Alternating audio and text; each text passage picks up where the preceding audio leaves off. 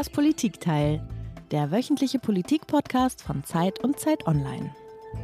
Dies ist die 85. Ausgabe des Politikteils und wir sind heute am 19. Tag nach der Wahl. Oder anders formuliert, wir sind immer noch irgendwo zwischen Sondierungsgesprächen und Koalitionsverhandlungen. Es wird eine Ampelregierung sondiert, das ist klar. Aber gleichzeitig wollen SPD, Grüne und FDP auf keinen Fall den Anschein erwecken, schon ernsthaft zu verhandeln. Denn dann wäre man ja schon in Koalitionsverhandlungen. Und deswegen sind viele Bürger im Augenblick womöglich ein wenig lost und vielleicht geht es ihnen auch so, liebe Hörerinnen und Hörer. Denn die Grenze zwischen Sondieren und Verhandeln, die ist ja wirklich fließend. Also was, was sondieren die in Berlin denn jetzt eigentlich die ganze Zeit und verhandeln sie nicht in Wahrheit schon? Das sind jetzt gerade so die Fragen. Und das Interessante ist, dass während hier in der Hauptstadt die Ampel so langsam zurecht sondiert und zurecht verhandelt wird, genau in diesen Tagen und Wochen also steht die Welt nicht still und entwickeln sich viele Dinge viel dramatischer, als man es noch im Wahlkampf auf dem Schirm hatte und als es auch die Koalitionsverhandler auf dem Schirm haben. Ganz konkret, ein Riesenthema der nächsten Regierung ist natürlich die Energiewende, ist der steigende CO2-Preis und sind die Veränderungen und auch die Belastungen für die Bürgerinnen und Bürger. Und just während man genau darüber jetzt zu verhandeln beginnt, während es also um Mehrausgaben und Mehrkosten geht und die Frage, wie man das alles irgendwie so hinbekommen könnte, wie man die Energiewende einfach sozial gerechter gestalten könnte, just in dieser Zeit gehen die Energiepreise so richtig durch die Decke. Und deswegen sagen wir heute hier Willkommen beim Politikteil und willkommen in einer der härtesten Auseinandersetzungen der kommenden Wochen. Boah, Marc, jetzt bin ich aber erstmal beeindruckt. Das war ja, glaube ich, das längste Intro ever. Das habe ich ja noch nie gehört. Das ist ja unglaublich. Ich dachte mal, man kriegt ja die Kurve, aber klar, wir sind jetzt bei unserem Thema angelangt. Und es fließt auch bei uns. Es fließt nämlich irgendwo zwischen Wirtschaft und Ausland und Inland. Und das Thema, über das wir heute sprechen, du hast ja eben schon angerissen, das geht uns alle was an. Das merken wir nämlich last not least in unserem eigenen Geldbeutel an den Wohnnebenkosten an der Tankstelle. Es geht nämlich um die explodierenden Energiepreise. Der Erdgaspreis in Deutschland ist gegenüber dem Vorjahr um 15 Prozent gestiegen. Bei den Kosten fürs Heizöl ist es noch ein bisschen stärker abgegangen. Die sind nämlich um 50 Prozent plus in die Höhe geschossen. Und Benzin, Diesel, Marc, darf ich dir da mal die Frage stellen, an der Olaf Scholz im Wahlkampf gescheitert ist? Weißt du eigentlich, wo der Benzinpreis so steht? Ich sehe schon, das ist jetzt die, die Rache für die lange äh, Anmoderation, für die lange Einleitung, die ich gerade gemacht habe. Jetzt versuchst du, versuchst du mich aufs Glatteis zu führen. Ähm, Benzinpreis? Mhm. Darfst dir aussuchen, Benzin oder also Super oder Diesel? Ungefähr 1,70 würde ich sagen. Ich habe letztes Wochenende getankt. Ich habe ein Auto, das braucht äh, Super. Superbenzin und der Preis war so bei 1,68 und ich dachte, hey, ist das günstig? Ist völlig irre, 1,68 als günstig zu betrachten, aber ich habe gedacht, es ist günstig, bin an die Tankstelle gefahren. Also schwankt so um 1,70 im Augenblick in Deutschland. Hast du recht, hast du recht. Hätte ich jetzt auch sagen können, aber ich tanke immer nur alle, alle sechs Wochen einmal. Von daher bin ich da nicht ganz so up to date wie du. Na gut, der Punkt ist, also ich weiß nicht, ob ich mir im Augenblick viele Tankfüllungen leisten könnte. Das ist auch so ein Thema, aber es ist genau das Thema unseres Podcastes. Denn also wir beide können uns noch Tankfüllungen leisten, aber viele andere womöglich nicht. Und darum soll es ja heute genau gehen in unserem Podcast.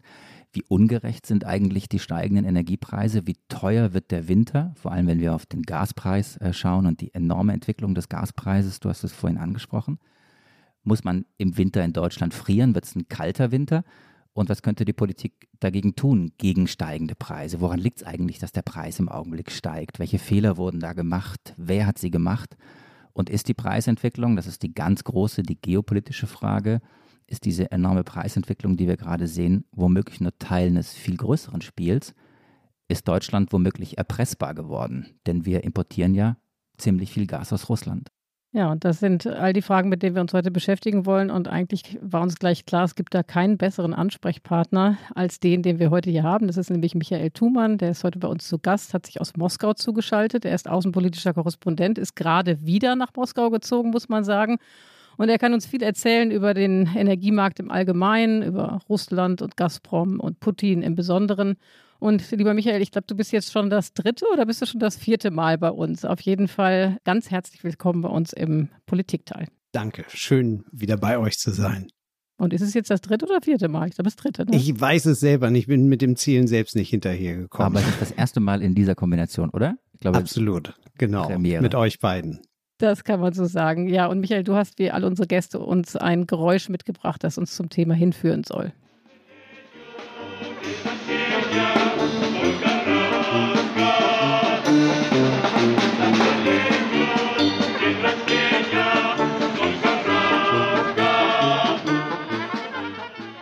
Ein russisches Lied. Warum hast du das mitgebracht und was ist das für ein Lied? Das ist ein ganz klassisches altes russisches Geburtstagslied, gespielt von einer Militärkapelle. Und das ist das Geburtstagsständchen für Wladimir Putin, der hatte nämlich letzte Woche Geburtstag. Und just zu dem Geburtstag, da waren die Gaspreise auf einem absoluten Rekordstand. Ähm, 160 Euro pro Megawattstunde, normal ist so 20 Euro. Und für ihn gab es einfach kein schöneres Ständchen, kein schöneres Geschenk äh, als, als dieser Preis. Die russische Wirtschaft lahmt seit vielen Jahren. Und was ihm dann natürlich hilft, das sind einfach hohe Rohstoffpreise auf Öl und Gas. Und insoweit Happy Birthday für Putin. Das war sein Tag. Ja, und ich glaube, bevor wir den Blick nach Russland richten, der Marc hat es ja eben schon angerissen, dass das Ganze auch alle eine geopolitische Dimension hat, über die wir natürlich gerne äh, mit dir sprechen wollen. Später wollen wir aber erst nochmal den Blick auf Deutschland, auf uns hier richten, die uns ja das Thema auch sehr beschäftigt. In Deutschland müssen sich viele Haushalte auf höhere Heizkosten einstellen. Grund dafür sind die gestiegenen Preise für Erdöl und Erdgas. Auch die Importpreise zogen dadurch deutlich an. Im August stiegen sie um 16,5 Prozent im Vergleich zum Vorjahresmonat. Dies ist die stärkste Zunahme seit 40 Jahren. Experten erwarten, dass sich der Preisanstieg auch auf die Lebenshaltungskosten auswirken wird und dass dadurch die Inflationsrate weiter steigen könnte. Der Gaspreis kennt derzeit nur eine Richtung, nach oben. Anfang der Woche kostete eine Megawattstunde Erdgas im europäischen Großhandel rund 75 Euro, ein Rekordhoch. Für viele Industriezweige wird das zu einem immer größeren Problem und auch private Verbraucher werden sich im Herbst auf deutlich höhere Energiekosten einstellen müssen. Der kräftige Anstieg der Gaspreise hat eine Diskussion über die Ursachen ausgelöst. Seit Jahresbeginn haben sich die Großhandelspreise zeitweise vervierfacht. Verbraucherschützer befürchten eine teure Heizsaison. Experten verweisen auf die momentan hohe Gasnachfrage weltweit und nicht ausreichend gefüllte Speicher. Eine Gruppe von EU-Parlamentariern kritisiert Hauptlieferant Russland. Ja, wir haben es gehört, Michael, Erdgas- und Erdölpreise steigen massiv an. Dasselbe gilt für die Kohle. Ähm, alles wird sehr viel teurer. Hängt das alles eigentlich miteinander zusammen? Also bedingt das eine das andere oder sind das ganz unterschiedliche Entwicklungen, die ganz unterschiedliche Ursachen haben? Nee, da hängt schon viel miteinander zusammen. Natürlich, die Konjunktur springt an weltweit nach der Pandemie.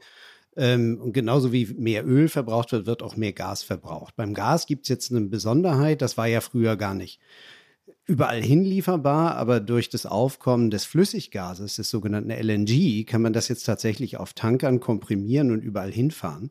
Und das nutzt China derzeit und die bestellen einfach wahnsinnig viel Gas auf den Märkten bei den großen Anbietern wie Katar und den USA. Ähm, und das geht alles dorthin und viel weniger kommt in Europa an und dadurch steigen in Europa und weltweit die Preise. Und da muss man noch sagen, in Europa gibt es auch noch so ein paar Spezialprobleme. Also in den Niederlanden, da geht die Produktion schon länger runter, Großbritannien auch. Und der größte europäische, westeuropäische Produzent, Norwegen, die ausgerechnet haben in diesem Jahr eine große Wartung auf einem Gasfeld und das hat die Sache nochmal verknappt. Und Russland schaut sich das Ganze irgendwie ganz entspannt an und sagt, das ist ja super, äh, da können wir, da ist politisch sicher was für uns drin. Wir wollen heute in diesem Podcast vor allem über die Gaspreise sprechen und auch über die Abhängigkeit von Russland, die deutsche Abhängigkeit bei Gasimporten von Russland und äh, auch der Frage nachgehen, ob da politische Fehler gemacht worden sind. Aber lass uns einmal kurz, Iliana hat es ja gesagt, nochmal über die beiden anderen Rohstoffe sprechen, Erdöl und Kohle. Woran liegt denn der enorme Preisanstieg bei diesen beiden Rohstoffen? Das liegt im Grunde genommen äh, genauso wie beim Gas eben an der Nachfrage und ähm, genauso wie man halt eben jetzt wesentlich mehr Erdöl, man fährt wieder mehr, es wird wieder mehr Kerosin verflogen und so weiter und so fort, ist, ist Teil des, desselben Spiels. Michael, wir bleiben nochmal beim Erdgas. Ähm, du hattest ja eben schon ein bisschen angefangen, so ein bisschen mit der Ursachenanalyse. Und auch in Deutschland, äh, wenn man jetzt den Debatten so zuhört, dann hat man den Eindruck, die Ursachen liegen eigentlich ganz woanders. Das eine ist halt, dass die Konjunktur stark wieder angezogen hat nach Corona und dass eben vor allen Dingen Asien und China, wo alles kräftig floriert, jetzt mehr Gas brauchen. Dann heißt es, der vergangene Winter war so kalt oder es liegt eben an Russland, die die äh, Gazprom insbesondere die, die Preise hochtreiben. Du hast ja diese Woche einen Leiter in der gedruckten Zeit geschrieben und ähm, da hast du selber gesagt, das seien alles oder viel davon seien, so hast du es genannt, deutsche Entlastungsargumente. Was genau meinst du damit? Damit meine ich, dass diese äh, Dinge sind natürlich alle richtig, aber es entlastet und lenkt ab von dem, was wir eigentlich, wie wir uns eigentlich in diese, was ich eine Gasfalle bezeichnen würde, gebracht haben. Und das ist einfach ein Zusammenspiel von vielen Entscheidungen und eben auch Fehlentscheidungen deutscher Politik in den vergangenen 20 Jahren, wo man sich einfach immer mehr in eine Lage gebracht hat, wo man halt von diesem Gas richtig abhängig geworden ist und damit eben auch von Deutschlands Hauptlieferanten Russland. Und die liefern jetzt so je nach Zählweise, ähm, aber die wahrscheinlichste ist 55 Prozent der Einfuhren, äh, der Gaseinfuhren nach Deutschland kommen aus Russland. Und das ist ein Problem für uns. Äh, alles, alles zusammen ist das keine gute Situation. Äh, und wir müssen einfach sehen, dass wir uns da auch selber hineinmanövriert haben, eben mit der Unterstützung einer neuen Pipeline nach Russland, äh, mit auch einer sehr hohen Förderung auch von Erdgas, Kraft-Wärme-Kopplungsanlagen in Deutschland, anstelle, dass man erneuerbare Energien stärker fördert oder auch erneuerbare Kraft-Wärme-Kopplungsanlagen, Energieeffizienz fördert. Also da werden falsche Prioritäten gesetzt und manövriert. Man manövriert sich hier wirklich in eine selbstverschuldete Situation, indem man die Abhängigkeit von fossilem Erdgas so stark hat erhöht, äh, anstelle sie zu vermindern. Selbstverschuldete Situation nennt Claudia Kempfert. Sie ist Energieexpertin beim Deutschen Institut für Wirtschaftsforschung. Äh, so nennt sie die Situation. Du hast es Gasfalle genannt. Also wir haben jetzt hier eine prominente Unterstützerin für, für deine Position, lieber Michael. Und im Grunde sagt sie das Gleiche wie du. Wir haben die Abhängigkeit von Erdgas erhöht, statt sie zu verringern. Früher hat ja das, das Gros der Deutschen mit Erdöl geheizt. Ganz früher wahrscheinlich noch mit Kohle, die man irgendwo aus dem Keller hochgetragen hat, um sie dann im Bollerofen zu verfeuern. Und heute eben heizt über die Hälfte der Haushalte mit Erdgas. Wie, wie genau kam es zu diesem Shift? Wie genau kam es zu dieser enormen Abhängigkeit, in der wir jetzt sind? Die Gasfalle, wie du sie nennst. Ja, das kam so, dass man in den 90er Jahren halt eben festgestellt hat, tatsächlich so geht es irgendwie nicht weiter. Wir haben sehr viel Atomkraft, äh, das liefert Strom, äh, das, wir haben äh, Kohle und Öl als klassische Energieträger. Und da bot sich damals Gas an und es war unter Schröder, als man sich halt eben da stärker mit Russland verständigte. Russland war sowieso schon immer Gaslieferant seit den späten 70ern für Deutschland gewesen.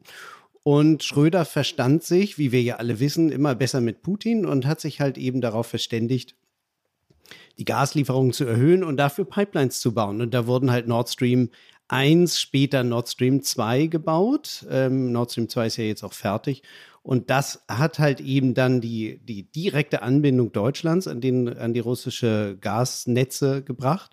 Und gleichzeitig muss man einfach sagen, dass wir bei uns eben auch in Deutschland, die Sozialdemokraten waren einfach wahnsinnig stark mit der Gasindustrie auch verbunden. Also es gibt enge Schröder-Mitarbeiter wie damals Alfred Tacke im Wirtschaftsministerium, Werner Müller, Wirtschaftsminister, ähm, Wolfgang Kleme, die sind alle dann später wieder in die Energiewirtschaft gewechselt, ähm, in die Gaswirtschaft. Ähm, da ist der Schröder gar kein Einzelfall.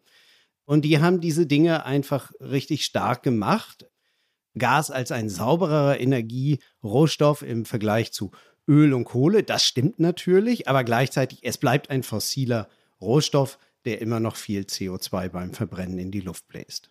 Jetzt äh, sprichst du von der Gasfalle und ähm, du hast ja auch gerade schon angefangen, sie herzuleiten. Wir werden später im äh, Podcast über die politische Verantwortung und auch die politischen Fehler, ich glaube, verschiedener Bundesregierungen sprechen müssen. Es mhm. war nicht nur die Regierung Schröder. Ich habe mir in der Vorbereitung für unser Gespräch heute mal das äh, Ranking der größten Erdgasexporteure weltweit rausgesucht. Und da ist ein Nummer eins Russland, ein Land, über das wir heute auch noch sprechen werden. Dann kommt Katar, dann kommt die USA, du hast angesprochen, Flüssiggas, LNG, Riesenthema. Norwegen, Australien, Kanada und Achtung, dann kommt Deutschland. Deutschland exportiert auch Gas. Jetzt meine ganz naive Frage, wenn ich dieses Ranking sehe und wir haben eine Gasfalle, könnten wir nicht einfach unsere Erdgasexporte stoppen und im Inland behalten? Ja, das geht nicht, weil die sind verkauft. Das liegt im Wesentlichen daran, dass wir halt eben zum Beispiel über Nord Stream 1, die Pipeline liegt ja schon, ist voll im Betrieb, da kaufen einfach Westeuropäer oder auch die Österreicher, die kaufen dort bestimmte Tranchen Gas bei Gazprom, die liefern das durch Nord Stream. Das kommt in Deutschland an und wird dann aber über unser Pipeline-Netz, das ganze europäische Netz ist ja stark verbunden, weitergeliefert in diese Länder. Das heißt, das können wir nicht einfach klauen. Also das ist gar nicht unser Gas. Nee, ist nicht unser Gas. Also wir sind Erdgasexporteur, also wir exportieren quasi Gas, aber es ist nicht unser Gas. Nee, ist nicht, ist nicht unser Gas, weil wir sind sozusagen einfach nur damit Transitland. Und das wird sich bei Nord Stream 2, äh, wird sich das äh, weiter verstärken, weil da auch andere europäische Länder dieses Gas kaufen können. Also wir können nicht auf unsere eigenen Ressourcen mehr zurückgreifen als ohnehin. Äh, dann aber die Frage an dich, wenn du mal an den Winter äh, denkst oder wir denken an den Winter, der uns bevorsteht, was ist denn deine Prognose, wenn ein kalter Winter drohen würde? Das wissen wir jetzt im Moment noch nicht. Im Moment ist noch schönes Wetter draußen. Wie äh, ernst ist die Situation? Wie stark müssen wir darum fürchten, dass wir am Ende die Preise immer weiter in die Höhe steigen oder aber dass wir sogar wirklich auf dem Kalten sitzen, im Kalten sitzen? Ja, das ist das große Rätselraten. Ich bin natürlich nicht Jörg Kachelmann, aber ähm, der letzte Winter war ja schon ziemlich frisch und das zeigt halt, dass auch im Klimawandel es einfach eiskalte Winter geben kann. Und wenn der jetzt noch dazu käme, zu den erhöhten Gaspreisen, zu der relativen Gasverknappung, die wir haben, den niedrigen Speicherständen in den Gasspeichern in Europa und Deutschland, dann hätten wir einfach so eine Art perfekten Sturm. Ja, das wäre sehr, sehr ungünstig. Insoweit ist also das Beste, was man jetzt hoffen kann, ist halt eben auf einen relativ lauen Winter und dass es eben nicht zu der Preisspirale kommt, die dann viele Haushalte in echte Schwierigkeiten bringen kann. Jetzt wollen wir natürlich nicht den perfekten Sturm, auch schon ein schönes Wort oder eine schöne Metapher, die du benutzt, lieber Michael, aber wir sind ja in Wahrheit schon in so einer Art Sturm. Also perfekt mag er nicht sein, aber die ähm, Preisanstiege der vergangenen Wochen und Monate sind enorm. Deswegen gibt es ja die Furcht, dass viele Menschen angesichts der jetzt schon steigenden Preise sich womöglich Heizen in der gewohnten Form gar nicht mehr leisten können, selbst wenn der Winter mild wird. Ist das Panikmache oder Realität? Es wäre Panikmache, wenn man meint, dass ein Großteil der Bevölkerung sich das nicht leisten kann. Aber ich glaube, es geht einfach äh, doch einigen, die sehr stark rechnen müssen. Da können sich dann einfach erhöhte Preise fürs Gas und fürs Heizen schon auswirken. Das Bundeswirtschaftsministerium hat mal ausgerechnet und versucht vorauszuberechnen, wie viel eine Durchschnittsfamilie mehr zahlen muss, zwei Kinder. Und die sagen durchschnittlich 96 Euro mehr pro Jahr. Und äh, wer in einem Einzelhaus wohnt, da rechnen sie mit 120 oder wesentlich mehr, je nachdem, wie groß das Haus ist. Das heißt also, äh, das ist schon spürbar im Portemonnaie und die Frage ist dann halt, wer sich, wer sich sowas dann 100 oder womöglich mehrere hundert leisten kann. Da kommt es dann sehr auf das einzelne Portemonnaie drauf an. Gibt es Untersuchungen, hast du Zahlen, wenn wir jetzt ans untere Ende der Gesellschaft schauen, an die Ärmsten der Armen? Da sind ja diejenigen, die Hartz IV beziehen, sind ja durch die Grundsicherung äh, abgedeckt, beziehungsweise es gibt einen Wohnkostenzuschuss, in dem auch Heizkosten mit enthalten sind. Aber was ist denn mit denjenigen, die leicht über Hartz IV liegen und sozusagen niedrige Einkommen haben? Hast du da Zahlen, hast du Schätzungen, wie viele tatsächlich von diesen dann doch enormen Preissteigerungen im unteren Segment betroffen sind? Dazu speziell habe ich keine Zahlen, aber man kann, wenn man schaut, wer eigentlich von diesen Preisen betroffen sein wird, äh, kriegt man schon eine Idee. Das sind nämlich, also wenn man sich überlegt, die Hälfte aller deutschen Haushalte heizen heute schon mit Gas. Dann gibt es nochmal rund 30 Prozent, die noch mit Öl oder auch mit Kohle heizen. Ähm, in Berlin, man staunt immer, heizen immer noch diverse mit Kohle. Man kann es auf den Straßen manchmal riechen. Und nur 20 Prozent sind diejenigen, die einfach wirklich besser gegen die Preise geschützt sind, eben weil sie mit Erneuerbaren heizen. Das wäre halt eben einfach mit Wärmepumpen, mit kleinen Blockheizkraftwerken oder eben auch mit Holzpelletheizung. Äh, das heißt also, nur 20 Prozent können sich wirklich sicher sein, dass sie nächstes Jahr nicht in einen Preisschock gehen. So. Und wenn man dann halt eben von diesen 80 Prozent runterrechnet, äh, dann glaube ich, sind wir schon bei einem erheblichen Teil der deutschen Bevölkerung, die da durchaus von betroffen sein werden. Jetzt haben ja andere europäische Staaten durchaus schon reagiert, und zwar mit Steuersenkungen oder sie haben eben Hilfe für Arme in Aussicht gestellt. In Deutschland sind wir insofern so ein bisschen in der Zwickmühle, in so einer Pattsituation im Moment, weil wir uns zwischen zwei Regierungen befinden. Das hat der Steffen Seibert heute auch gesagt. Er hat gesagt, ähm, wir können jetzt keine Maßnahmen ankündigen, welche dann die nächste Regierung betreffen. Ne? Und hat darauf verwiesen, es wäre aber ja schon einiges beschlossen worden, nämlich zum Beispiel die Erhöhung der Pendlerpauschale oder Verbesserungen beim Wohngeld. Reicht das aus? Am Ende schwer zu sagen, weil, wie gesagt, es hängt natürlich vom kalten Winter ab oder nicht, ob das ausreicht. Was letztendlich wichtig ist, ist, dass man halt bei den Heizkosten, da kommt ja noch was anderes drauf, nämlich die äh, CO2-Abgabe und die trifft dann halt eben beim Gas, äh, beim Öl sowieso, schlägt die zu. Und da ist dann die Frage, wie man das ausgleicht, weil man will ja nicht wieder zurückgehen und sagen, wir lassen das jetzt vielleicht doch mit der CO2-Abgabe, wird doch alles ein bisschen teuer, sondern da muss man sich halt überlegen, wie man ausgleicht. Und da ist man zum Beispiel beim Strompreis etwa. Der ist ja auch mit einer Mehrwertsteuer belegt und ähm, entsprechend könnte man natürlich sagen, wie in Spanien zum Beispiel, Mehrwertsteuer ähm, runter vom äh, Strompreis und äh, das würde dann die Haushalte auf der anderen Seite wieder entlasten. Solche Maßnahmen wären natürlich denkbar. Oder wenn man etwa überlegt, bei denen, die in der Grundsicherung in Hartz IV sind, da könnte man natürlich auch einzeln, und das können die Gemeinden tatsächlich entscheiden in den Einzelfällen, wenn es hart auf hart kommt. Und die Preise, die Gaspreise wachsen stärker als die Heizkostenpauschale, die ohnehin in der Grundsicherung vorgesehen ist, dann könnte man natürlich noch extra Zuschüsse zahlen. Ich weiß nicht, Ilgana, wie du das siehst. Also ich finde die Erklärung einleuchtend, dass wir in so einer Zwischenphase sind. Also die bisherige Regierung ist abgewählt oder wird nicht die nächste Regierung sein. Die neue Regierung muss sich finden. Aber gleichzeitig fällt es mir echt schwer, das äh, als Entschuldigung dafür zu nehmen, dass nichts passiert. Also man muss sich, glaube ich, wirklich nochmal anschauen.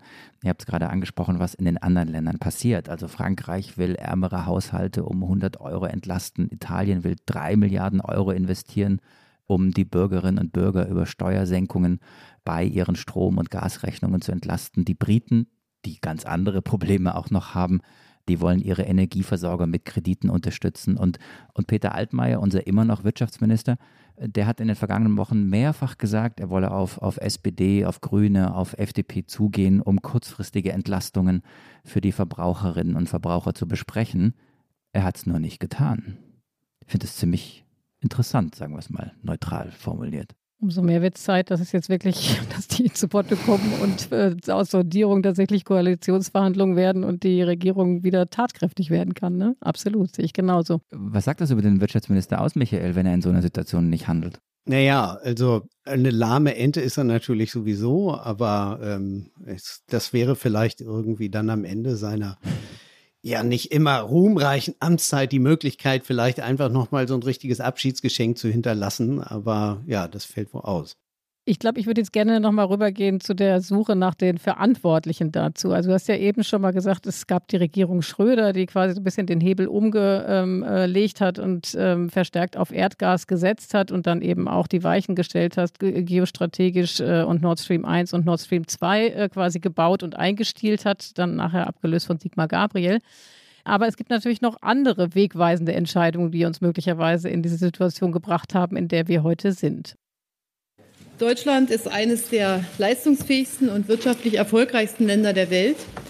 Und die Voraussetzung, dass das auch so bleibt für unsere Unternehmen, ist, dass wir eine wettbewerbsfähige Energieversorgung haben. Unsere Bürger vertrauen darauf, dass Strom zu jedem Zeitpunkt ausreichend verfügbar ist. Und unsere Energieversorgung soll klimaverträglich, umweltverträglich sein. Und es, unser Anspruch heißt, wir wollen unseren Stromverbrauch selbstständig erzeugen, das heißt nicht von Stromimporten abhängig sein. Wir werden schrittweise bis Ende 2022 vollständig auf die Kernenergie verzichten. Und dieser Weg ist für Deutschland eine große Herausforderung, aber er bedeutet vor allen Dingen auch riesige Chancen für künftige Generationen.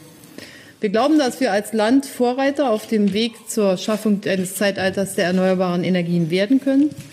Und wir können als erste Industrienation, große Industrienation, eine solche Wende zu hocheffizienten und erneuerbaren Energien schaffen, mit all den Chancen, die für Exporte, für Entwicklungen, für Technologie, für Arbeitsplätze darin liegen. Ja, das war die scheidende Kanzlerin äh, Angela Merkel. Nach Fukushima hat sie den Atomausstieg angekündigt. Und ich beziehe mich jetzt nochmal auf das Stück, was du geschrieben hast in der, in der äh, jetzigen gedruckten Zeit. Du hast gesagt, das war im Grunde ähm, eine Entscheidung, aber es war eine in der falschen Reihenfolge. Ja? Es wurde erst alle Kraft darauf investiert, die Atomkraft abzuschalten. Und dann hat man natürlich auch jede Menge Entschädigungen zahlen müssen an die entsprechenden Konzerne. Und zugleich wurde viel zu wenig in erneuerbare Inve äh, Energien investiert. Und diese großen Entscheidungen, die da getroffen wurden, also einerseits zu früh aus der Atomkraft raus, die zu große Abhängigkeit von Erdgas, die du ja beschrieben hast, und das, äh, zu geringe Investment in erneuerbare Energien, das sind ja riesige Entscheidungen, die jetzt eigentlich nur noch sehr schwer wieder rückgängig zu machen sind. Wie kommt denn Deutschland aus dieser Zwangslage nun wieder raus? Naja, eine Möglichkeit ähm, ist natürlich, indem man erstmal schaut, äh, wie, wie ist es eigentlich tatsächlich dazu gekommen. Ja, dieses Hin und Her war halt eben einfach insoweit ein Riesenproblem, weil Merkel hat ja erst die Laufzeiten der Kraftwerke, der Atomkraftwerke verlängert. Dann hat sie sie unter dem Eindruck von Fukushima 2011, der Atomkatastrophe in Japan, hat sie sie dann wieder verkürzt. Und das ist genau das, was dann zu diesen massiven Kompensationszahlungen von zweieinhalb Milliarden Euro geführt hat. So. Und die Lehre daraus ist eigentlich, ähm, dass man sich halt eben in solchen Krisenzeiten, in Krisenzeiten kann man Taktik, da kann man kurzfristig etwas machen, aber da kann man keine langfristige Strategie entwickeln. Und das Problem ist, wir haben einfach viel zu oft in Krisenzeiten ganz langfristige Entscheidungen getroffen, aus denen wir schwer rauskommen. Und die, bei der Frage, wie kommt man raus, ist, da würde ich sagen, jetzt sind wir natürlich, nachdem wir die Atomkraft im nächsten Jahr abschalten werden, sind wir natürlich wahnsinnig aufs Gas angewiesen. Was bedeutet, wir müssen zumindest beim Gas sehen, dass wir ausreichend diversifizieren. Das heißt, dass wir möglichst viele Quellen haben. Wir müssen aber auch sehen, dass wir möglichst viele andere Quellen und möglichst nicht fossile Quellen haben.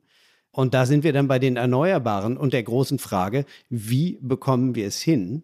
Ähm, und da sind wir bei einem weiteren Punkt, der uns behindert, nämlich äh, wir wollten ja eigentlich bis zum Abschalten der Atomkraftwerke nächstes Jahr, wollten wir ja eigentlich riesige Stromtrassen gebaut haben, die von der Nordsee führen in die großen Industriegebiete in, im Süden Deutschlands. Diese Stromtrassen stehen nicht. Warum? Weil äh, in jedem kleinen Dorf sich plötzlich Bürgerinitiativen gebildet haben, weil Bürger sehr viel Mitsprache haben nach den europäischen und nach den deutschen Gesetzen. Dieses aber nun halt von einigen wenigen dafür genutzt wird, den Strom für die vielen in Süddeutschland und ähm, eben auch die entsprechenden Industrien auf einen wesentlich späteren Zeitpunkt zu verlagern, nämlich dann, wenn diese Stromtrassen endlich stehen. Und das äh, wird Mitte der 20er Jahre leider noch nicht so weit sein. Hier in Berlin kennen wir uns ja mit Dingen aus, die ein bisschen länger dauern. Wir wollten einen Flughafen bauen, der hat dann ein bisschen länger gebraucht ähm, als der ursprüngliche Plan. Und deswegen mussten die bisherigen Flughafen oder der bisherige Flughafen Tegel musste länger offen bleiben. So, jetzt sind wir äh, beim Bau der Stromtrassen weit hinterher und der Plan war, wie du gerade sagst, Stromtrassen sind da, wenn AKWs abgeschaltet werden. Wenn Stromtrassen nicht da sind, müsste man dann AKWs länger laufen lassen? Man kann sich überlegen. Die Frage ist, wie wir aus den getroffenen Entscheidungen wieder rauskommen. Aber äh, wahrscheinlich müsste man den ähm, Kraftwerksbetreibern keine Kompensation bezahlen, wenn sie mit ihren Atomkraftwerken noch ein, zwei Jahre länger Geld verdienen könnten. Das ist etwas, was man prüfen muss. Das wäre zumindest ein Weg, ein kurzfristiger Weg, wie man aus dieser Gasfalle sich zeitweise zumindest entlastet. Aber eine Dauerlösung ist es auf keinen Fall, einfach deshalb, weil natürlich die großen Fragen an die Atomkraft auch nicht gelöst sind. Und die ist, wohin mit dem Abfall? Aber du hältst es für diese Übergangsphase für einen gangbaren Weg. Es wäre sozusagen ein, ein Krisenhebel, den man ziehen würde. Weil das ja, das wissen unsere Hörerinnen und Hörer auch ja eine politisch unglaublich aufgeladene Diskussion ist, die sich hinter der Atomkraft verbirgt. Und im Augenblick gibt es ja durchaus auch in der Politik oder unter politischen Journalisten den einen oder die eine und andere, die da jetzt wieder anfängt, Werbung zu machen für die Atomkraft nach dem Motto, lasst uns doch irgendwie diese Energie weiter betreiben. Aber das würde doch eine unfassbare, auch gesellschaftliche Diskussion auslösen, wenn man sich erst von der Atomkraft verabschiedet und da auch großen, großen, großen gesellschaftlichen Schmerzen oder Entscheidungen, um dann wieder zurückzukehren, oder? Ja, absolut. Ich meine, das ist natürlich auch ein bisschen davon beeinflusst, dass es jetzt in vielen Ländern und ganz anders als Merkel übrigens sagt, die ja meinte, wir sind da Vorreiter und alle werden sich anschließen, Pustekuchen. Viele europäische und außereuropäische Länder sagen, ja, wir wollen aber Kernkraft. Jetzt gibt es neue Entwicklungen, wo man sagt, wir werden so Mini-Kernkraftwerke hier, da und dort haben, nicht mehr die großen Meiler von früher dann sinken auch die Risiken und die sind überhaupt viel sicherer. Gut, ob dem so ist oder nicht, äh, das will ich hier nicht im Einzelnen beurteilen. Das Wichtige ist einfach, dass wir uns dafür einen Weg entschieden haben, von dem wir, glaube ich, auch nicht mehr runtergehen können und auch nicht sollten, weil wir würden uns da wieder verkämpfen in einem großen Energiethema, anstatt das eigentliche Ziel, die Erneuerbaren mit schließlich erneuerbare 100 Prozent aus dem Weg verlieren und sollten lieber in die Richtung kräftig boxen. Deshalb also, wenn Atomkraftwerke jetzt noch mal ein bisschen länger laufen, das wäre keine strategische Entscheidung, das wäre nicht der große Hebel, den man umlegte, sondern einfach nur eine Krisenreaktion. Und ist es wirklich so, also du hast die Stromtrassen als entscheidenden Fehler oder als entscheidendes Puzzlestück angesprochen, das im Augenblick fehlt bei der Neugestaltung, Umgestaltung äh, des Landes und dem Gelingen der Energiewende. Was müsste man noch tun, damit erneuerbare Energien diesen Boost bekommen, damit wir wirklich aus der Gasfalle rauskommen? Ja, wenn wir uns anschauen, dass halt eben so viel Gas fürs Heizen drauf geht, äh, dann muss man sich halt eben überlegen, wie man ähm, da, und da ist, ist, ist Strom ähm, nicht die alleinige Antwort oder überhaupt äh, keine richtig adäquate. Man, muss ich überlegen, welche alternativen Heizquellen gibt es denn? Und da gibt es dann natürlich Wärmepumpen, es gibt Biomasseheizungen und äh, alle diese Dinge sind relativ neu. Jeder, der mal versucht hat, irgendwie sich eine Wärmepumpe einzubauen, merkt, dass da gibt es gar nicht so viele Anbieter. Der Markt ist relativ begrenzt. Und es gibt auch gar nicht so viele Leute, die einem das mal eben reparieren können, wenn das nicht funktioniert. Aber natürlich ist das die Zukunft und da rein müssen wir eben entsprechend auch, glaube ich, mit staatlichen Zuschüssen arbeiten und mit steuerlichen Anreizen, damit die Leute nicht jetzt anfangen und sagen, hey, ich habe eine Ölheizung, jetzt baue ich mir erstmal eine Gasheizung ein, weil man hat mir gesagt, das sei irgendwie preiswerter und sicherer. Äh, nein, sondern gleich den nächsten Schritt gehen und halt eben tatsächlich in diese erneuerbaren Blockheizkraftwerke, Holzpellet und ähm, Wärmepumpen gehen das ist, glaube ich, das, wo man, wo man entsprechend auch bereit, äh, Geld bereitstellen muss. Und all das, ähm, was ihr jetzt gerade besprochen habt, das wird natürlich noch wahnsinnig lange dauern, wird uns also in der akuten Situation nicht helfen. Ähm, genauso wenig, äh, wie es ja wahrscheinlich ist, dass es einen Ausstieg von dem Ausstieg aus der Atomenergie geben wird. Von daher stellt sich die Frage, was machen wir denn jetzt ganz akut? Unser Altkanzler Gerd Schröder hätte da eine Idee.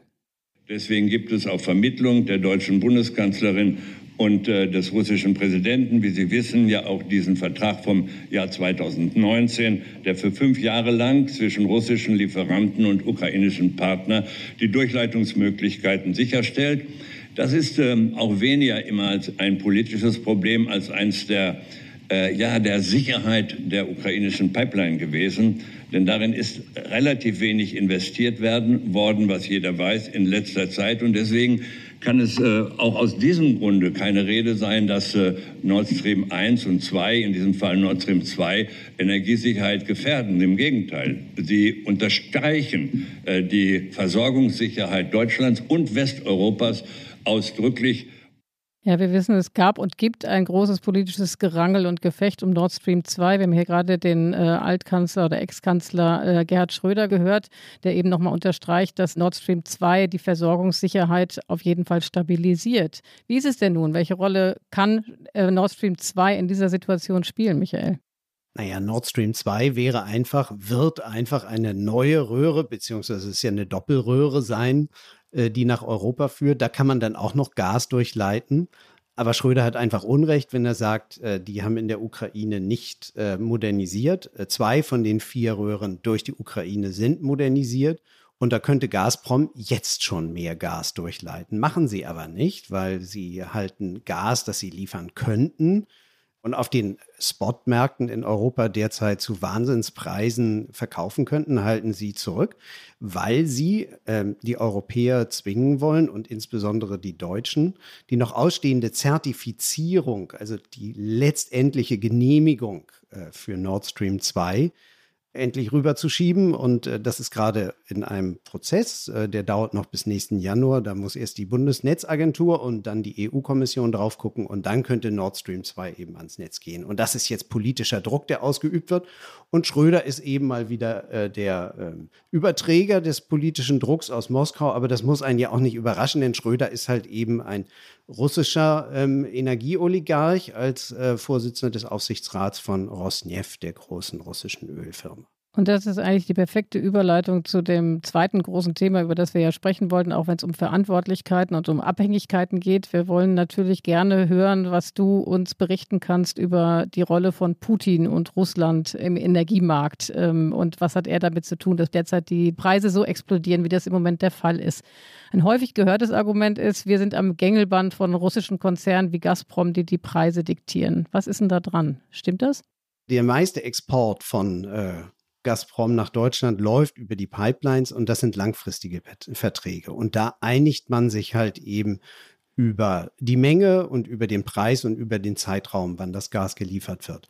Insoweit diktiert äh, Gazprom da nicht den Preis. Was sie jetzt machen ist, dadurch, dass wir ja eben nicht nur Pipelines haben, sondern dass wir auch diesen europäischen Spotmarkt haben, auf dem man Gas anbieten kann, weil man Gas eben auch wie vorhin schon besprochen, äh, man kann es an ein LNG-Terminal bringen, äh, Flüssiggas dort dann einspeisen ins europäische Gasnetz. So, und das ist genau das, was Gazprom derzeit nicht macht. Sie bieten einfach eben nicht mehr an, obwohl sie es könnten. Und äh, das ist halt eben genau der, der Teil, wo das Gas dann nicht mehr einfach nur eine wirtschaftliche Sache ist, sondern wo es dann halt eben tatsächlich diesen politischen Twist bekommt, mit dem man dann halt eben Druck ausübt und sagt, naja, dann kommt ihr doch uns ein bisschen entgegen bei Nord Stream und dann helfen wir euch wiederum mit größeren Gasmengen. наших европейских партнеров. Эта практика еще раз Another factor is the practice of our European partners. This practice has once again confirmed that, in fact, they made mistakes. We talked to the European Commission's previous lineup, and all its activity was aimed at phasing out of so-called long-term contracts.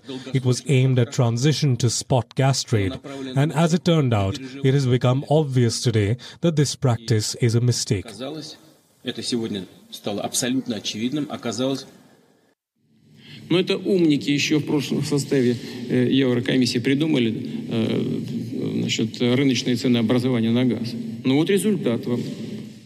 So, jetzt sind wir heute im Politikteil wirklich multilingual unterwegs. Wir haben äh, Wladimir Putin gehört, den russischen Präsidenten, auf Russisch. In dem ersten Beitrag wurde er auf Englisch übersetzt von einem Simultandolmetscher. Sinngemäß hat Putin dann auf Englisch für uns Deutsche gesagt, dass die EU selber für die Preisexplosion verantwortlich ist. den zweiten Wortbeitrag, lieber Michael, habe ich nicht verstanden, denn das war originalrussisch und der wurde nicht englisch übersetzt. Ich glaube, es war kein Geburtstagsständchen. Ähm, was hat Putin denn da gesagt? Nee, es war eine kleine Lästerei und eine Breitseite gegen die Europäische Union. Er sprach über die europäischen freien Spotmärkte und sagte, ach, das haben sich die Schlaumeier in der Europäischen Kommission in Brüssel ausgedacht. Und jetzt schaut mal, was sie davon haben. Und was meint er damit? Und damit meint er letztendlich, dass halt eben die Liberalisierung des europäischen Gasmarktes, der Bau von äh, Flüssiggasterminals, sodass jeder halt aus der Welt, dass auch Katar auf dem europäischen Markt anbieten kann, das hielt natürlich Putin immer für eine ganz schlechte Idee, weil er als Nachbarland äh, zur Europäischen Union natürlich wusste, wenn ich Pipelines liefere und die Europäer haben keine Alternative zu mir, dann beherrsche ich am Ende den Markt. Und die Liberalisierung und äh, der Bau von Terminals war halt eben genau der Schritt der Europäer zu sagen, wir wollen nicht allein von Russland abhängig werden. Und jetzt macht er sich eben entsprechend darüber lustig, weil Gas auf der ganzen Welt plötzlich knapp geworden ist, weil die Nachfrage so hoch ist und äh, entsprechend nennt er sie Schlaumeier. So, und einmal die Perspektive gewechselt, weil das wollen wir im Politikteil ja auch immer wieder tun. Wir wollen ja auch gucken, ob nicht Argumente, die auf den ersten Blick irgendwie ziemlich einleuchtend sind, vielleicht doch falsch sind oder falsche Argumente vielleicht doch einleuchtend. Sprich, könnte Putin an dem Punkt nicht sogar recht haben? Er hat insoweit na, ich würde es nicht recht sagen. Er hat nicht, er hat da nicht auch nicht von Schlaumeiern sprechen. ich würde auch nicht von Schlaumeiern sprechen. Ich sehe das natürlich ganz anders als er. Aber er hat natürlich einen Punkt, wenn er sagt, Wir haben uns einfach mit euch auf Gaslieferungen äh, über bestimmte Höhe zu bestimmten Preisen geeinigt. Das ist äh, langfristig. Und wenn ihr das mit uns macht, dann könnt ihr euch halt eben auf die Lieferung und auf den Preis verlassen. Das ist natürlich anders bei so einem stark fluktuierenden Gasmarkt. Man muss sich aber nur eines, und da hat Putin dann halt eben einfach, ist das ein teuflisches Argument, weil der Preis, den wir mit Putin für sein langfristiges Pipeline-Gas ausgehandelt haben, ist ja nur deshalb erträglich und preiswert, weil Gazprom wusste und Putin wusste bei der Verhandlung mit uns, dass wir noch eine Alternative haben, dass wir dann sagen können, ach, wenn ihr so, so hoch im Preis geht, dann nehmen wir halt lieber LNG-Gas. So, und genau um LNG zu unterbieten, sind sie billiger geworden. Das heißt, die Tatsache, dass der freie Markt da ist, hat Gazproms Preise billiger gemacht. Wie das umgekehrt aussah, das konnte man sich vor ein paar Jahren noch in Lettland anschauen. Die waren hundertprozentig von Gazprom abhängig. Und da hat Gazprom einfach Wahnsinnspreise für Lettner genommen, dass denen einfach die Tränen in die Augen kamen und, und natürlich irgendwie die Gänsehaut im Winter, weil sie die Heizung abdrehen mussten, über den Rücken kroch. Und sobald sich ein LNG-Terminal dann eröffnete in Lettland und ähm, auch im benachbarten Litauen und in Polen, da war das sofort vorbei und Gazprom hat die Preise fürs Pipeline-Gas erheblich gesenkt. Das macht den Unterschied. Aber jetzt wollen wir ja in diesem Podcast auch tatsächlich der politischen Verantwortung oder politischen Fehlern nachgehen. Ne? Wir hatten vorhin darüber gesprochen, über die sozialen Folgen und darüber, was man tun könnte, was in anderen Ländern geschieht und was in Deutschland vielleicht nicht geschieht. Wir haben darüber gesprochen, ob der Atomausstieg in Kombination mit dem Ausbau der erneuerbaren Energien jetzt eigentlich ein Erfolg war und ob man da nicht auch Fehler gemacht hat bezogen jetzt auf diesen Punkt. Warum sind die Deutschen oder die Europäer denn auf dieses von dir gerade so schön beschriebene Spiel von Putin, warum sind wir darauf reingefallen? Das hat auch ein bisschen mit der Struktur unserer Gasindustrie in Deutschland zu tun und unserer Energiekonzerne. Die sind mit Russland ziemlich eng verbandelt ich hatte ja vorhin schon mal äh, gesagt, wie, wie halt eben Schröder und Schröder Berater und Minister einfach eng verbandelt waren mit der Energieindustrie. Da gab es einfach zu Schröders Zeiten zwei große Konzerne, ähm, gibt es immer noch. Der eine hieß früher E.ON, der heißt jetzt Uniper und der andere ist, ist BASF und seine Wintershall. Und die sind halt tatsächlich, vor allem Wintershall, mit Gazprom verbunden in verschiedenen Joint Ventures. Die fördern auch in Westsibirien Gas und haben dafür, wie im Falle von Wintershall, ihre Gasspeicher in Deutschland wiederum an Gazprom verkauft, weil Gazprom wiederum das Interesse hat, hier möglichst nah am deutschen Verbraucher zu sein. So, man merkt also bei diesem ganzen ineinander verschachtelten und ineinander umarmten Konzernchefs, ähm, dass da einfach auch Interessenidentitäten bestehen und ähm, dass wenn man halt eben auch dann einen äh, Vertreter der deutsch-russischen Handelskammer hört oder einen äh, deutschen Energiemanager, das klingt häufig ganz ähnlich wie bei Gazprom. Und das liegt eben daran, dass sie im Verkauf des Gases nach Deutschland halt ganz ähnliche Interessen haben und teilweise auch institutionell miteinander verbunden sind. Ich würde jetzt ja nochmal interessieren, was machen wir denn, also jetzt haben wir wieder Ursachenforschung äh, betrieben, aber was machen wir denn jetzt mit der Situation? Du hast es ja eben gut erklärt. Wir sind also Europa, Deutschland ist wieder in einer echt Zwangssituation im Moment. Ja? Also Putin kann sich darin sonnen, dass er zwar eigentlich, wenn ich dich richtig verstanden habe, das Gas über die Ukraine zu uns schicken könnte, macht er aber nicht. Nein, er verknappt das künstlich, um Druck aufzubauen und damit zu erreichen, dass die endlich diese äh, Nord Stream 2 Pipeline äh, tatsächlich auch in Kraft treten wird. Wie soll sich, also wenn wir jetzt mal Politik, wenn du jetzt mal Politikberater spielen würdest, was soll denn Europa mit jetzt machen mit dieser Situation? Naja, ich würde erstmal sehen, dass ich über Nord Stream 2 äh, einen entsprechenden Kompromiss finde, ja, weil ähm, ganz wichtig ist ja, dass bei Nord Stream 2 die Ukraine und auch die Möglichkeit der Ukraine halt eben viel Gas nach Europa zu liefern nicht hinten rüberfällt.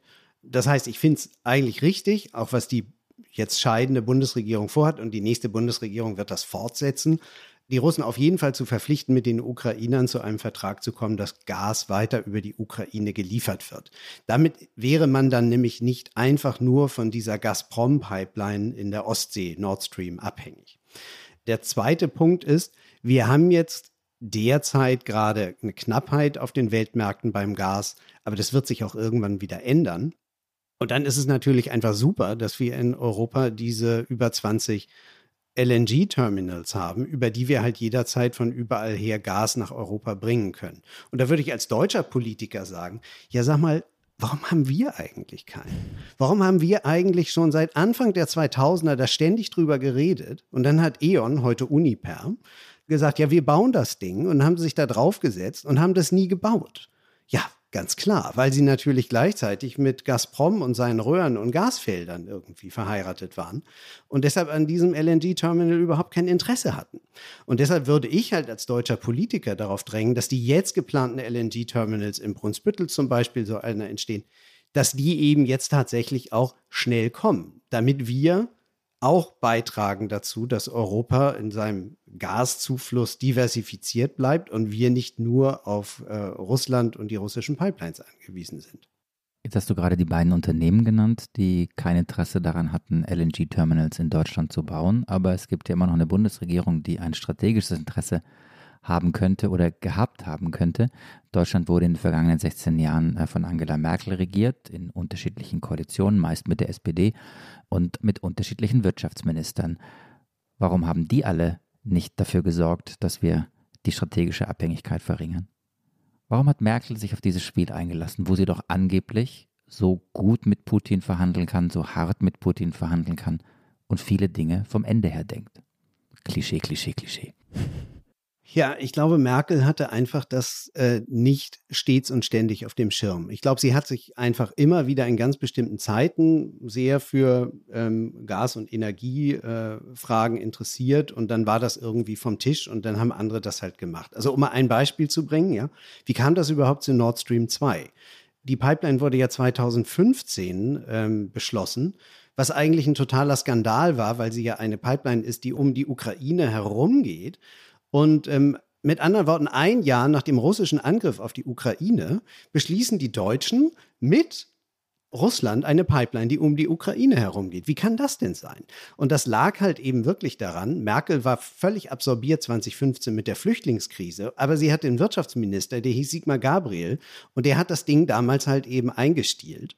Und Merkel ist dann halt eben erst später, als sie äh, wieder, wieder ein bisschen Luft kriegte, hat sie dann gesehen, was da gelaufen ist. Sie hat es nicht verhindert, sie ist nicht dazwischen gegrätscht. Insoweit ist das auch voll ihre Pipeline. Und sie hat das Ganze dann eben auch insoweit übernommen, als sie sich dann halt eben seit 2018 darum bemühte, hat 2019 dann das erste Mal geklappt, dass Russland und die Ukraine dann auch einen Liefervertrag abschließen.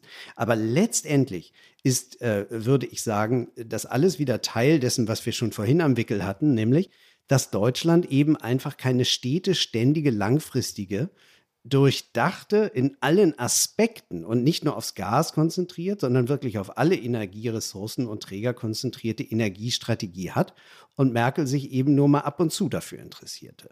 Eigentlich irre. Also bisschen, klingt ein bisschen unpolitisch, aber eigentlich irre.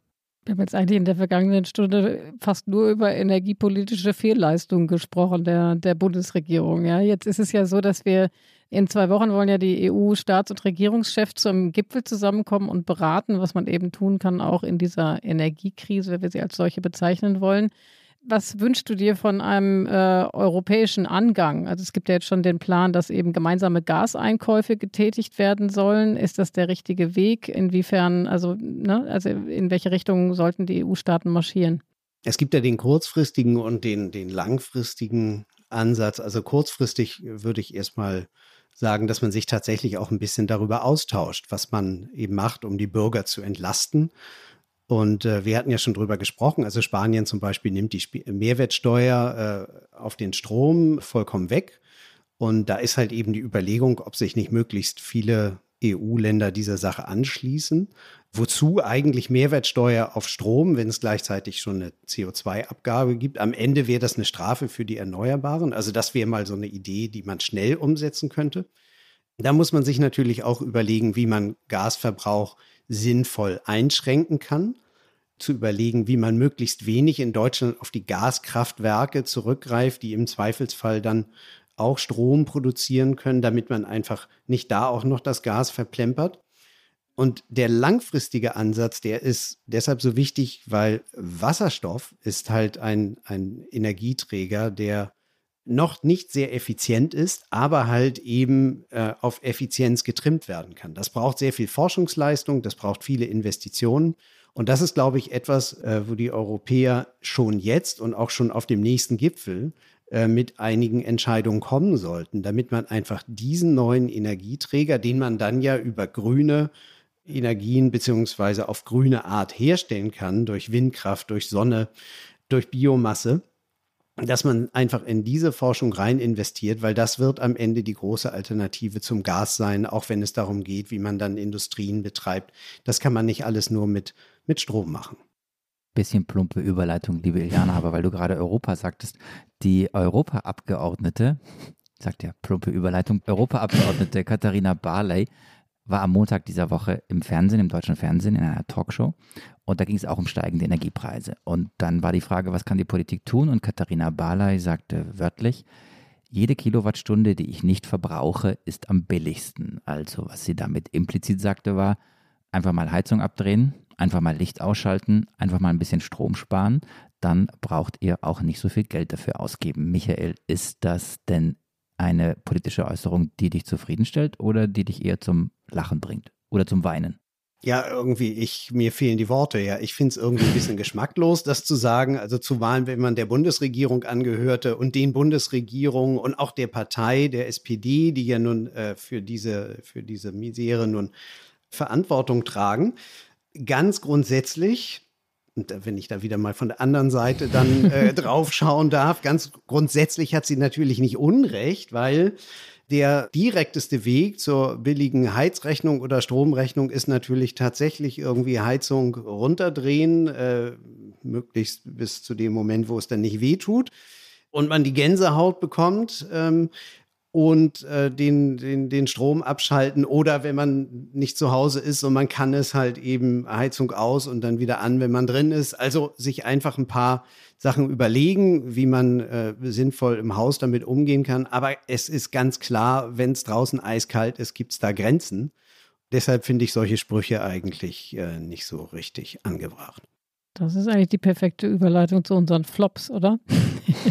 ja, und während ich genau den gleichen Gedanken hatte, Eliana, kam mir gerade ein zweiter Gedanke und äh, es war mehr so ein siedend heißer Gedanke, denn also, was wir jetzt machen wollen, ist unsere Rubrik Flop 5. Wir wollen immer hier in diesem Podcast ja anders auf die Dinge schauen und fragen, ob man die Dinge nicht auch ein bisschen anders sehen kann. Und normalerweise wenn jemand hier zum ersten Mal in den Podcast kommt und wir quasi vorher telefonieren und sagen, hast du nicht Lust in den Podcast zu kommen, dann sagen wir zu ihm oder zu ihr, du, es gibt diese Rubrik, die Flop 5, bereite dich darauf vor, überleg dir fünf Flops. Das habe ich zu Michael nicht gesagt, als ich ihn angerufen habe. Jetzt hoffe ich einfach mal, dass du als erfahrener Politikteiler, Michael, vorbereitet bist. Bist es? Ich bin vorbereitet. Sehr gut. Okay. Ich habe also. zwar gedacht, Mensch, die haben mir gar nichts gesagt zu den Flop 5. Gibt es die noch? Ja, Oder ist noch? vielleicht oh, ist das doch, überhaupt? Nein. Nein. Also Flop 5.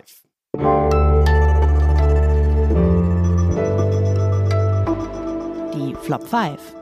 So, liebe Michael, dann sind wir ja schon mal froh, dass du vorbereitet bist. Was ist denn dein erster Flop? Ja, also der erste Flop, deutsche Gasversorgung sei sicher ich kann das nicht mehr hören. Ja, ja, äh, es wird immer irgendwie Gas fließen, aber wir haben ja nur festgestellt hier in unserem Podcast, am Ende ist es halt wichtig, wie viel zahlt man denn dafür? Äh, denn wenn man wahnsinnig viel zahlt, kommt immer was, aber es muss ja auch zu bezahlbaren Preisen sein. Insoweit ist das eine Nullaussage. Ja, der Flop ist akzeptiert. Michael, was ist denn dein zweiter Flop? Mein zweiter Flop ist, äh, Russland war immer ein zuverlässiger Gaslieferant. Das ist über die meiste Zeit der Jahrzehnte, in denen wir Gas beziehen aus Russland, zwar richtig, aber die Frage ist, was sie in den letzten Jahren damit machen. Sie nutzen es einfach politisch aus, sie üben politisch Druck aus, äh, sie spielen mit der Ukraine, sie spielen mit der Nord Stream Pipeline. Das heißt also, das ist für mich nicht mehr zuverlässig, sondern das ist politisches äh, Spielen äh, mit der Versorgung von Millionen von Menschen und insoweit auch am Ende nicht zuverlässig.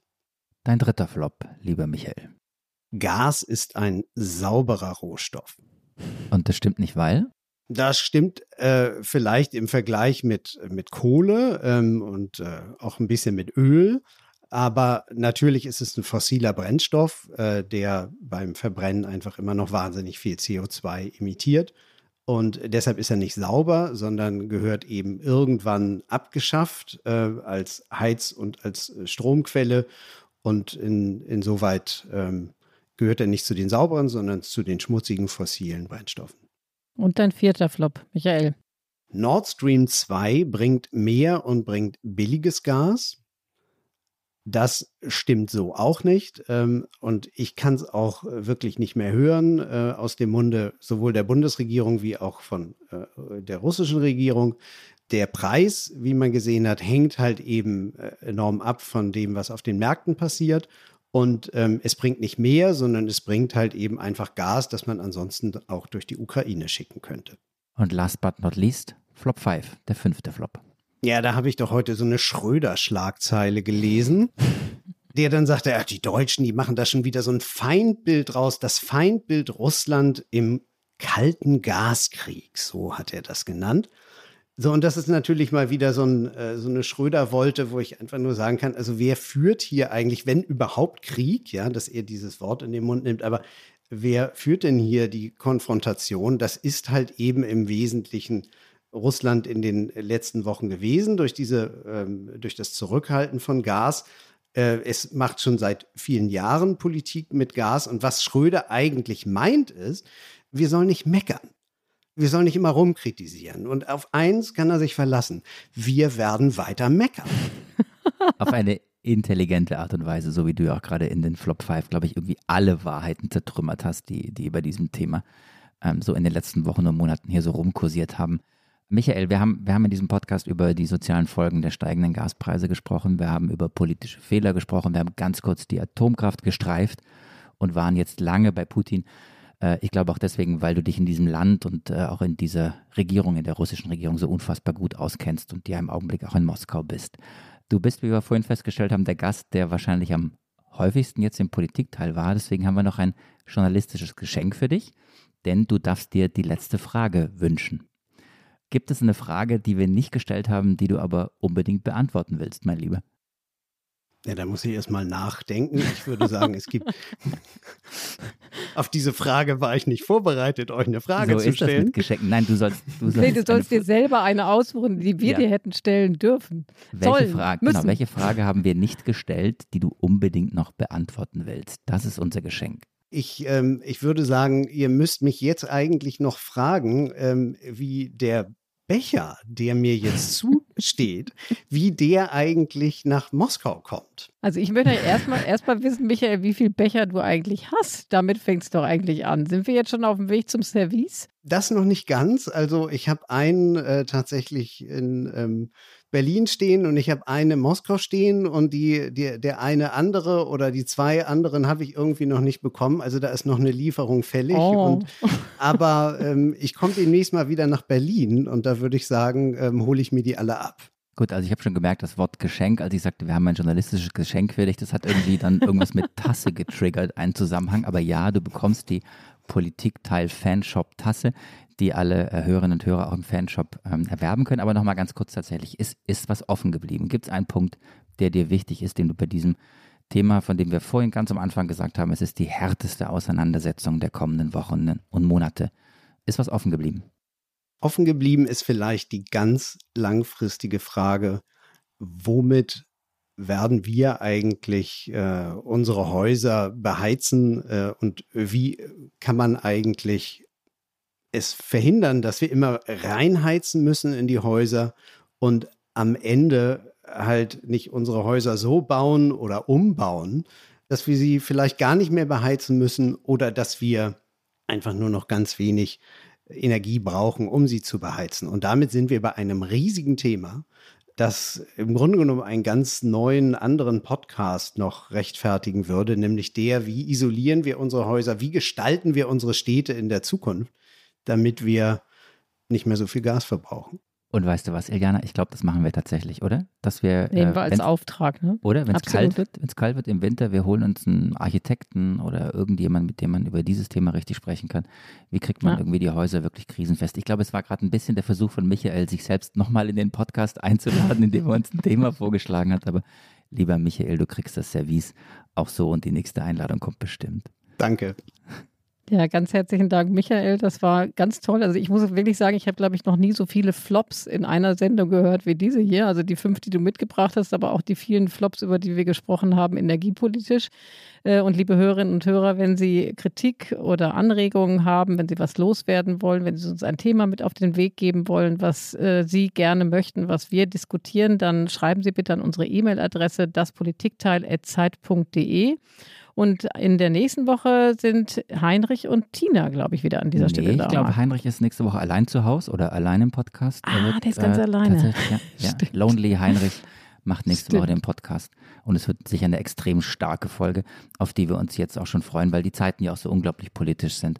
Ja, bin gespannt, welches Thema er sich wählt. Wir bedanken uns auf alle Fälle bei all jenen, die den Podcast diese Woche möglich gemacht haben. Allen vorangeschickt die wunderbare Carlotta, Carlotta Wald, die uns wieder mit äh, Tönen, Zitaten und allen Hintergrundinformationen und Recherchen versorgt hat. Wir bedanken uns bei unserer Produktionsfirma, den Pool Artists und bei den lieben Kollegen von Zeit Online, bei Ole, bei Pia und bei Munia. Genau, und wir wollen noch kurz äh, verweisen auf die anderen Podcasts, die man hören kann. Und ich würde in dieser Woche ja unseren Alpen-Podcast empfehlen, weil in Österreich, das wäre nämlich sonst unser alternatives Thema gewesen, ist ja auch einiges los dieser Tage. Also wer Lust hat, bitte einmal reinhören bei Servus Grüzi. Hallo. Und jetzt müssen wir gucken, wie wir uns verabschieden, ne? Genau, wir müssten eigentlich Tschüss sagen oder Ade, wie man in meiner Heimat sagt. Aber Michael, wie sagt man denn bei dir? Also in deinem Zuhause jetzt, Moskau. Счастливо, всего доброго. Wow. Oh. Jetzt, nicht schlecht. Da können wir fast gar nicht kontern, ne? nee, das lassen wir einfach so, so stehen. Einfach so stehen. Und äh, kümmern uns jetzt um den Versand der Tasse, oder? So machen wir das. Tschüss, Michael. Tschüss, Michael. Tschüss. Ade. Ade.